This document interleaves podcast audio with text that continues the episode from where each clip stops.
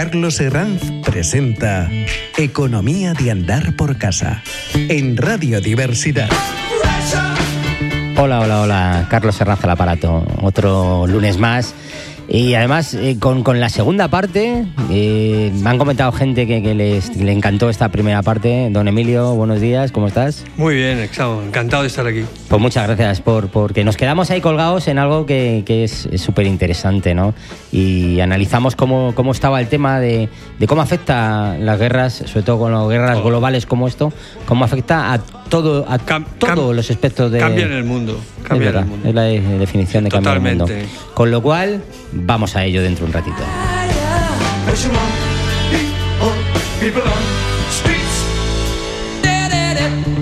Pues vamos a, como se dice, vamos al grano, que es lo que nos interesa, que nos dé tiempo a, a ver si nos da tiempo a acabar. Y, y, nos quedamos un poco con, con, el tema de los tratados de paz, las conferencias de paz. Sí. Un poco acabamos ahí. Sí, ya bueno, habíamos descrito sí. la conferencia de Potsdam, que realmente fue la última que se. Ahí, en la conferencia de Potsdam, se cambió el mundo completamente. Antes de nada, quería decir que el otro día, pues después de escuchar el Potsdam, ¿Mm? pues eh, había cometido un error bueno. que, que, cuando me refería a la invasión de Inglaterra dije la operación oso marino y no es oso marino, pues no, no, hay osos en el mar, es león marino. León marino. Pero bueno, bueno. no me di cuenta, eh, cambié, cambié la, la Hay muchos neófitos como yo que entre león marino y oso marino no encuentran la diferencia. Pues yo cuando lo oigo digo oso marino y me quedé tan tranquilo. Bueno, bueno. Bueno, pues si quieres empezamos. Sí, con las consecuencias, sí, sí, un poco. Bueno, pues el, ya termina la guerra uh -huh. y la ansiada paz esa que querían todos, pues, pues realmente llega a medias. Porque entonces se establecen dos modelos económicos en el mundo. Totalmente diferentes. Dos modelos totalmente diferentes. Eh, y claro, esos dos modelos económicos dan lugar a la Guerra Fría, lo que después claro. fue la es, guerra. que, es que realmente, eh, Emilio, yo entiendo que eran dos, dos, dos conceptos antagónicos y aliados en un momento dado, claro. que eran aliados Circun por circunstancias, circunstanciales, está claro, con dos modelos totalmente, Totalmente diferentes. opuestos, ¿no? totalmente no digo ni mejor ni peor, totalmente opuestos, ¿no?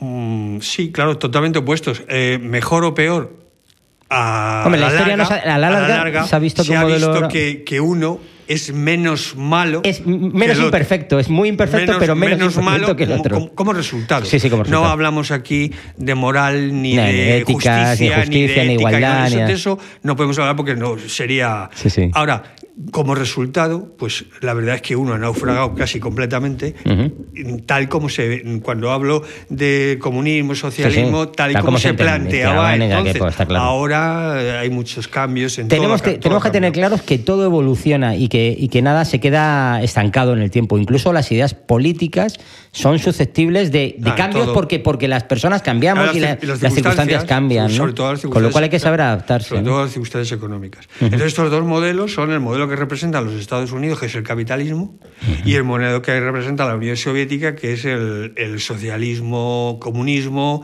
eh, dirigido por el Estado. Por el Estado. La economía sí. es absolutamente dirigida por el Estado.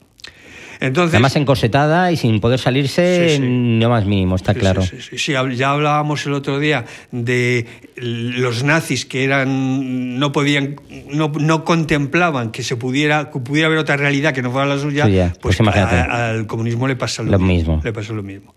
Entonces, bueno, aquí por primera vez en la, en los, se pone la hay un problema también y es que eh, los bienes de o sea, la, la industria de la guerra hay que reconvertirla a una industria para la paz. Para la paz. Entonces, todo esa, toda esa industria armamentística, eh, teóricamente, se debería de haber convertido a bienes de consumo, pero eso es casi imposible, porque con la Guerra Fría comienza la carrera armamentística. Claro. Y entonces, eh, la, la, industria de, del armamento la industria, se, volvió se, a crecer. Vuelve, en vez vuelve a crecer, y además hay una cosa, y es que bueno, yo no estoy muy de acuerdo con eso, pero parece ser que se pone la ciencia al servicio de la destrucción.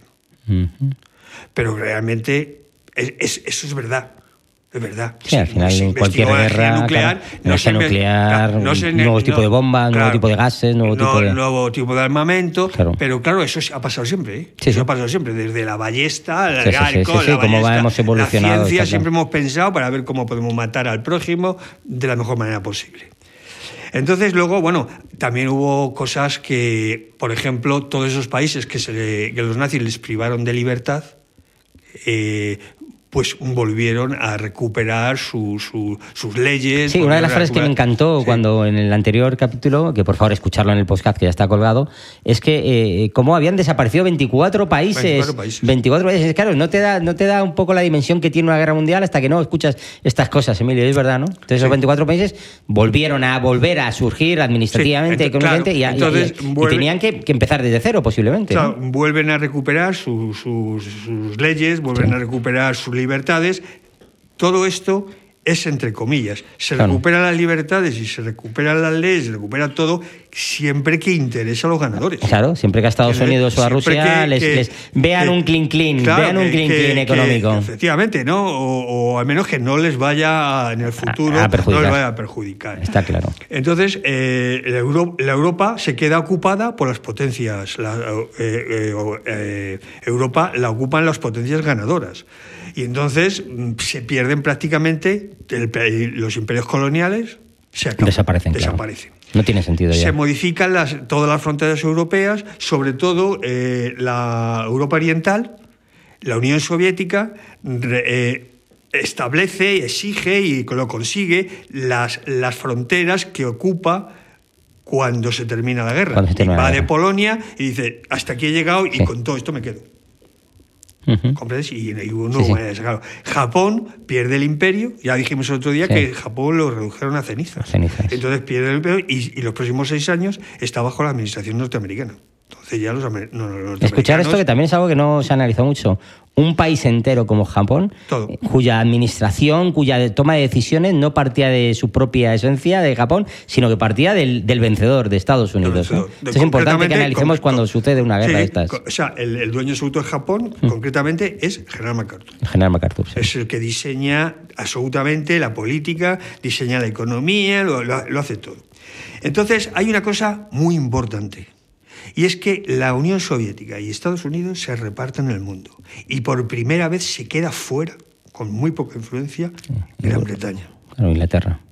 Eh, Reino sí, sí, sí, bueno, Reino Unido, sí, sí, perdón, te entendí, sí, sí, disculpa. Eh. ¿Eh? Se quedan fuera y esto era la primera vez que pasaba, porque hasta entonces Gran Bretaña había estado en había estado era, era, la, prácticamente la que dominaba el, mundo por su imperio colonial y tal. Hay una cosa curiosa y es que eh, Hitler le tenía quería invadir eh, Gran Bretaña y Hitler tenía miedo a Gran Bretaña porque decía que era el único país del mundo que aunque se invadiese el país podía seguir la guerra desde cualquier parte del mundo, porque el imperio era extenso. Claro, estaba muy extenso, claro.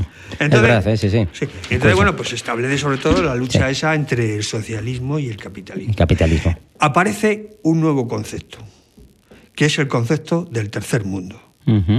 Hay países que salen muy damnificados, hay países que están absolutamente subdesarrollados, sobre todo en Asia y en África. Y entonces estos países lo que hacen es que se, aline, se alinean. se, juntan, según, sus intereses con, los unos o con otros. O con los soviéticos. ¿Por qué? Pues según lo que les ofrecen. Claro según lo que les ofrecen, según la parte del mundo donde están, eh, eh, estratégicamente, entonces, claro, unos les interesa que determinados países estén con ellos y, otros, entonces, bueno, pues ofrecer. Se crean organismos internacionales, sobre todo se crea las Naciones Unidas. Naciones Unidas, eh, las Naciones Unidas, que ya sabes que el, la Sociedad de Naciones, que se creó en la conferencia de Yarta, ahí fue el germen de la nación. Aquí ya sé que al principio eran 51 naciones y ahora me parece que son 160 y tantos. Sí, sí, sí, había multiplicado por dos. 193 países. Ahora son 193 países y, fueron 151. En 1945 se establece, se crea la Carta de San Francisco, donde se establece ya eh, cómo, cómo va a funcionar. La ONU, pues nos podemos enrollar mucho hablando de la ONU, porque eh, actualmente aunque no son, no todas son de gran utilidad y no todas son eso, pero hay una cantidad de organismos internacionales que, dependen de las Naciones Unidas que son inmensos. hay muchos que ni los conocemos, claro. Eh, pero bueno, vamos a Tuvo su sentido, ahora está en una época un poco adormilada, ¿no? Pues porque se, va, se, se vacía de contenido. O sea, lo que no se puede es eh, sentarse en una mesa a discutir cuando sabes de antemano que si no te interesa lo que sale de Vas la a- mesa. vas a votar que no y- y que no pasa nada. Y no pasa nada. Y no pasa nada. Y te, va- vas a, y te vas a levantar y te vas a ir y no pasa A mí yo alucino con el tema de los vetos, ¿no? Cuando dicen, no, es que Claro. vamos a probar esto, no, pero hay el, o Rusia o Estados Unidos, no, es que yo esto lo veto, ¿no? Claro, y, ya, ya se acaba. Ahora, Pues, ¿qué ahora tiene? ahora, Sí. hablaremos, ahora hablaremos un poquito de eso. Vale, la organización, así por encima, la Sí, sí. organización está la Asamblea General, que es lo que conocemos todos, eh, donde sí. se reúnen, el Consejo de Seguridad, que es lo que hablamos, el, co- el Consejo Económico y Social, que es de donde sale la OIT, que es la Organización Internacional del Trabajo. Trabajo. Luego tenemos otras ya menos conocidas, el Consejo de Administración Fiduciaria, que era para... Ya esto no funciona casi, ¿no? Sí. Esto era para administrar las colonias. Claro. Vale, la, administrar. Eh, la Corte Internacional de Justicia, la Secretaría General, esto es lo más, lo más importante. Ya sabemos que esto se financia con la contribución de, De todos los miembros, países, de todos claro. los miembros. Y luego tenemos lo que hablábamos antes, el Consejo de Seguridad. El Consejo de Seguridad, pues claro, cuando se, se monta esto, las potencias vencedoras pues se sientan y dicen, vale, pues vale, pues ponemos esto, pero si a mí no me parece bien, pues yo lo veto. Lo veto. Entonces, ahora mismo los países que tienen veto son China, Ujú. Francia, la Unión Soviética, el Reino Unido y Estados Unidos. Entonces, esto hace casi imposible que cualquier cosa que está en contra de los intereses de estos De cualquiera de esos cuatro países pues, salga salga adelante. Claro, es así. Salga adelante. Es Por muy- eso es lo que hemos comentado, que, que- que- que ante esos vetos es muy difícil conseguir muy que, cambie todo. Es, verdad. Luego tenemos, eh, en 1948, se- también es importante, se redacta la Declaración Universal de Derechos Humanos. La- eso fue, en su momento, fue pues, pues casi el, el- el- el- el- prácticamente la finalidad de las Naciones Unidas, ¿no? Crear esta carta. Tiene- tiene Lo que- sentido. Lo que, pasa, y se traduce a más de 500, y más de 600 lenguas. Pero al final, ¿qué pasa? Porque no se cumple. Que nadie, que nadie la respeta. El ser Nadie humano, qué complicado somos el ser humano, con lo fácil que es No. la convivencia. ¿eh? ¿Cómo, No, no, cómo lo es- es- complicamos? es- eh? Claro, es lo que hablábamos el otro día. Eh, es que no empleamos el sentido común. Sí.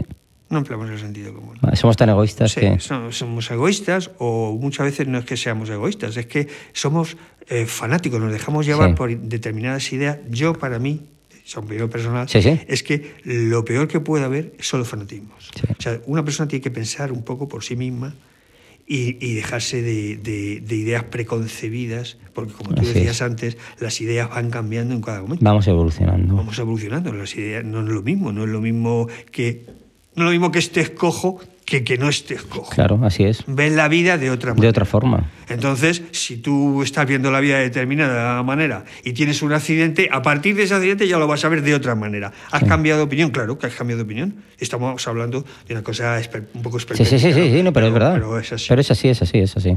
Bueno, pues otras, otras organizaciones curiosas que dependen de la ONU, por ejemplo, pues es la Autoridad Internacional de los Fondos Marinos. no lo sabía, Eh, o sea. eh, el Banco Mundial, por supuesto. ¿no? Claro, claro. Eh, la Corte Penal Internacional. Es verdad, los fondos marinos Claro. que, que, que no tienen dueño, pero, pero todo el mundo cada Claro, vez más claro. está más interesado en eso. ¿no? Está los, eh, los, los organismos internacionales para la energía atómica, eh, las organizaciones para Naciones Unidas para el Desarrollo Industrial, luego está, por supuesto, la FAO, la ONU, Claro. la UNESCO, la OIT, todo esto, ¿no? Todo- y bueno, y mucho funcionario, está- mucho, mucho funcionario que hace que esto Sí, sí. tampoco sea Y luego, muy efectivo, ¿no? Luego tenemos otros más conocidos, como es el Fondo Monetario Internacional. Fondo Monetario. Ese, sí, ese sí tiene mucha influencia. Claro. Pero, pero que tampoco. la- los dictámenes que da el, tampoco son vinculantes. Son vinculantes. no Es que tampoco son vinculantes Son, tema. son, eh, Asesoramientos, son consejos, son con- momentos. consejos, eso, pero luego al final cada país hace lo que quiere y se equivoca si, si quiere. Como dijo Trump, ¿no? First, eh, American First, ¿no? Primero América, ¿no? Pues esto, cuando ya, cuando llegamos a esos extremos ya, pues todo este tipo de, de asociaciones, consejos, reuniones, no tiene mucho sentido. Bueno, pues la, una vez concluida la guerra, Sí. eh, pues eh, resulta que empieza, como hemos dicho, la Guerra Fría y, y tenemos la deuda que hay que pagar. La, la- la guerra costó aproximadamente 200 millones de, de euros, de euros, de dólares Sí. de la época. De la época. Que no son los de Sí, sí, ahora. no, la verdad, está claro. Y claro, de ahí tenía que saltar, tendría que pagar mm, la, la Recordar lo que nos escuchan, que en esta vida todo hay que pagarlo, que todo cuesta, que Sí. nada es gratis. Y en las guerras, evidentemente, eh, han tenido costes eh, de, de- de- de armamentístico, costes de, de todos los niveles. Y eso hay que devolvérselo a los que han vencido, ¿no? Y, y, esto es así, y nadie perdona nada, ¿eh? Lo que pasa es que en este caso no era gratis, pero fue casi gratis. O sea, aquí no se, no, se dio, no se dio lo del Tratado de Versalles. No se hizo caro. No, no, aquí, aquí se cambió porque aquí se dieron cuenta que el comunismo se iba extendiendo y que, que necesitaban reconstruir Europa, necesitaban los países hacerlos fuertes y, y, no, y no quedado devastados, hacerlos fuertes para, para poder, poner un freno a, una pared, la expansión de, la, de, la Unión, Soviética. Eh, esto, sobre todo, benefició a los Estados Unidos. Los Estados Unidos, como tú decías el otro día, al no tener la guerra en su, propio país, siempre ganan. Siempre ganan los tíos. O por lo menos... Arriesgan, mueren, pero siempre ganan. tejido sí, hay un... Claro, no ganan respecto a víctimas humanas y tal, eh, pero en cuanto al tejido industrial no se ve afectado. Al contrario, está trabajando en una economía de guerra que, que, lo que está haciendo está en plena producción. Entonces, eh, resulta que, claro, mm, Estados Unidos llega un momento en que todo el mundo prácticamente está devastado menos los Estados Unidos. Entonces los Estados Unidos empiezan a crecer, empiezan a trabajar y empiezan a crecer a un ritmo vertiginoso. En un, empiezan a crecer la, eh, o sea, en un año el 10%. El 10%. imagínate, esto cuando hablamos de, cuando hablamos de economía, de finanzas y, todo eso, vemos la evolución, está, está claro la, economía, cómo afecta a la economía. Un índice de crecimiento del, del 10%. Entonces llega un momento en que Estados Unidos era el mayor proveedor de todos los estados, de todos los países que habían intervenido en la guerra. Todos los países. En 1945 era acreedor de, de los mayores de todos los países y controlaba los dos tercios del total de la reserva en oro. Dos tercios, ¿eh? Dos tercios. Quedaba uno, solo libre. Era el dueño. Era el dueño prácticamente de todo. Así que los Estados Unidos, eh, luego también hubo otra cosa, y es que Estados Unidos se llevó, después de la guerra, se llevó todos los cerebros que trabajaban, todos los científicos que trabajaban en Alemania, todos los cerebros. Los reclutaron. No, sé si todos, porque también sí, sí, sí, bueno, cogió, pero hubo grandes, grandes cabezas pensantes que, eh, científicos de la industria, de la industria del armamento y todo esto, que eh, tenemos el famoso Werner von Braun, ¿no? que, todo el mundo le conoce, pues, las V1, V2 y luego los, los, cohetes americanos. y luego hubo una cosa también muy importante que hay que tener en cuenta y que nos ha afectado hasta ahora, y es que definitivamente la mujer se incorpora al trabajo. Importantísimo. Porque claro, los hombres están en, la, guerra, en la guerra, las mujeres se, Mano de obra. Mano de obra. En, Londres se firma un acuerdo para, para eh, tratar la deuda, la deuda. Entonces se reduce la, la, deuda, eran 26.000 millones de, de, dólares. De esos 26.000 millones de dólares se reduce la deuda a 7.500 millones. Tú decías, no es una, quita, una quita, no, pero es una quita. Es tremendo, ¿no? Es tremenda la quita, sí, sí, sí, está claro. pero, lo hicieron bien, ¿eh? yo creo que fueron inteligentes en ese aspecto. ¿eh? Hombre, claro. Las empresas, claro, las empresas alemanas, todas las empresas alemanas, eh, Siemens, Mercedes-Benz, eh, Krupp, eh, Bayer, todas estas empresas que habían intervenido en la guerra, en la, guerra, habían, hecho la guerra, estas empresas lo que hacen es fortalecerlas. Claro, fortalecerlas, hacerlas mucho más fuertes. Y entonces esto fue un impacto tremendo en la economía de Europa. Esto, este acuerdo de Londres, donde se establecía la. Eh, eso representaba el 62% que les rebajaron. La quita, La quita fue del 62%. Pero es que además, este acuerdo, este acuerdo establecía la posibilidad de suspender estos pagos si las cosas no iban bien. No iban bien, o sea, que se lo pusieron fácil, no facilísimo. Las cosas no iban bien. Los intereses de la deuda oscilaron entre cero y el 5%. O sea, que era un regalo. Era un regalo. Y se termina de pagar la deuda, y se terminó de pagar la deuda en 1960. Claro. O sea, que es tremendo.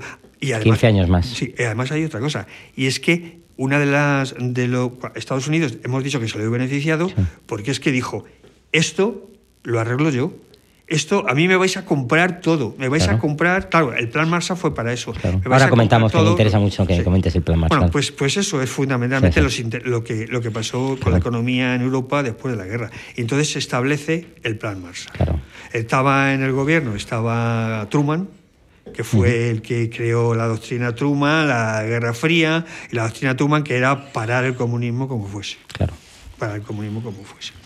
Entonces, este la George, George Marshall, que fue un general de mucho prestigio durante la guerra, y luego fue secretario de Estado de, de, Truman, mm, se dio cuenta de que Alemania era la, la, principal potencia que entonces dijo pues esto hay que solucionar hay que solucionar el problema del de, Reino Unido hay que solucionar el problema de, de todos los países aliados. Claro, todos los países y, aliados. Y los que no eran aliados, Alemania e Italia. Italia, claro. Y luego un montón de países que estuvieron al lado de Alemania, eh, toda Centro Europa, y establecieron el plan, el plan Marshall.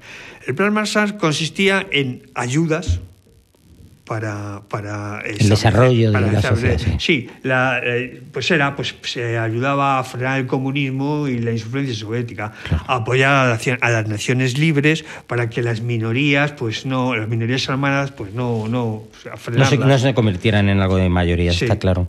Apoyar las industrias y las y bueno pues y eh, siempre con el beneficio que tenían los Estados Unidos con esto eh, al final se lo compraban a ellos, y, luego, y luego claro, esto mm, decimos pues es como todo al final son los resultados los que cuentan.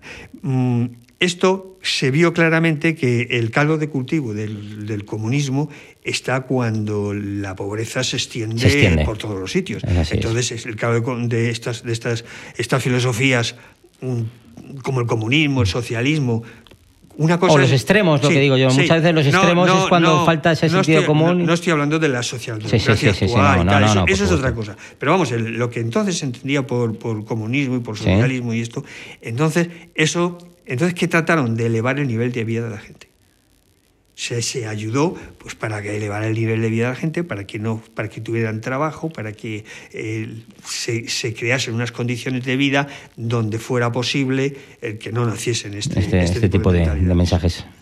Sí. luego, claro, eh, las condiciones que ponían en el plan Marshall los Estados Unidos era yo te presto a ti el dinero y tú me compras a mí los, bienes, que te voy a suministrar. Claro, claro. La, se, primero se inició con mil, aproximadamente 1.300 millones de, dólares mm. en alimentos. Porque, claro, lo primero que había que hacer es alimentar, a la gente, claro, está claro. Y después fue eh, maquinaria, después fue eh, combustible, y luego hubo una cosa muy importante, fue la ayuda de mano de obra porque eh, vinieron a Europa, vinieron cantidad de ingenieros norteamericanos cantidad de ingenieros para, mantenimiento de esa maquinaria, cantidad de técnicos, técnicos muy cualificados. Pues claro, eh, la guerra es que dejó, no solamente dejó devastada eh, a la, tierra, sino que es que el tejido humano, la, es, que, es, que, es que no estaban, es que ya es que habían muerto o, no, o estaban en condiciones claro. Entonces, toda esa maquinaria que les, vendí, que les, que les regalaron o que les vendieron a, bajo precio, pues había tenido un mantenimiento, tenía eso. claro, eh, Entonces, está claro, es un, y sobre todo, un flujo de intercambio económico mm, perfecto para Estados Unidos. Y sobre todo hubo una cosa muy importante, y es que es muy súper importante, y es que Estados Unidos implantó su gestión. Dijo, yo os doy todo esto, todo esto, y esto se va a organizar, se va con mi método, con mi pero gestión, se va con mi gestión. Esto se va a hacer como yo diga. Que esto todavía ocurre. Es el capitalismo puro, ¿no? esto se va a hacer como yo diga. Aquí no se puede. Yo te doy a ti el dinero, pero te lo gastas como yo digo, porque no me fío de lo que vas a hacer, cómo te vas a gastar. Bueno, los países, los, países que recibieron esta ayuda fundamentalmente fueron el eh, Reino Unido, Francia, Alemania e Italia. Esos son los que más, los que más se llevaron, se llevaron la, parte del león, por decirlo así. Luego hubo otros países que recibieron ayuda, como fueron Bélgica, Noruega, Suiza, Austria, Grecia, Turquía. Sí, un poquito menos importantes, ¿no? Eh, se llevaron menos porcentaje y algunos de ellos pues también, también estuvieron de parte de, de Alemania. Y luego llegamos a, quien se quedó fuera, que fue España. España se quedó totalmente fuera. España se quedó totalmente fuera, pero es que España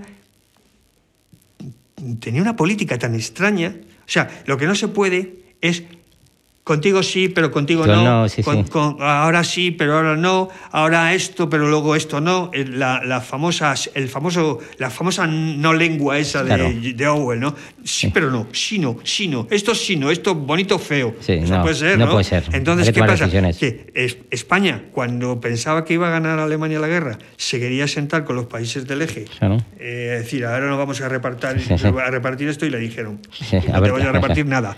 Y, y, cuando vieron a perder pasó lo mismo. Sí, de hecho hay una eh, luego se cuando se después de la ya ha pasado el tiempo cuando se empezaron los documentos empezaron a salir a la luz salieron documentos que eran secretos en su momento en la época de Truman donde se decía realmente que, que Sí, sí, que, no, que, no, había... Que no había ayuda. y, influyó un poco en esa época, eh, está claro, ¿no? Los, los del dictador, ¿no? Está, está claro. bueno, claro. está claro, ¿no? En España hay una cosa que conviene decir porque es que es muy graciosa. Vamos, graciosa.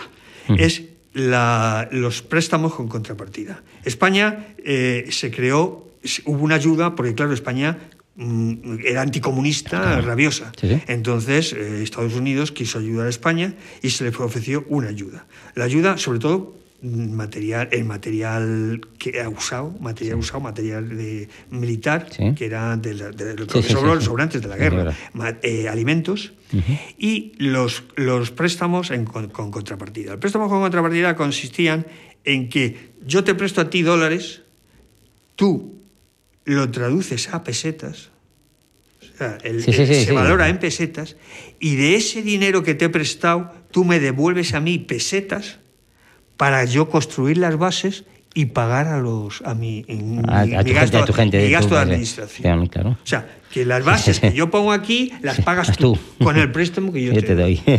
Eso es una cosa. Negocio redondo para ellos. Redondo. Y entonces tú pagas la se, se fueron eso fue tremendo porque la, tengo aquí las, las, el 60% de los gastos de la ayuda norteamericana a España, el 60% se lo volvió a llevar a Estados Unidos, aumentado, porque lo pagaban pesetas, eh, se lo llevó para, para construir las bases y traer las bases. El 10% eran gastos administrativos para mantener esas bases y el 30% fueron donaciones al Estado español. sí, sí, nada más.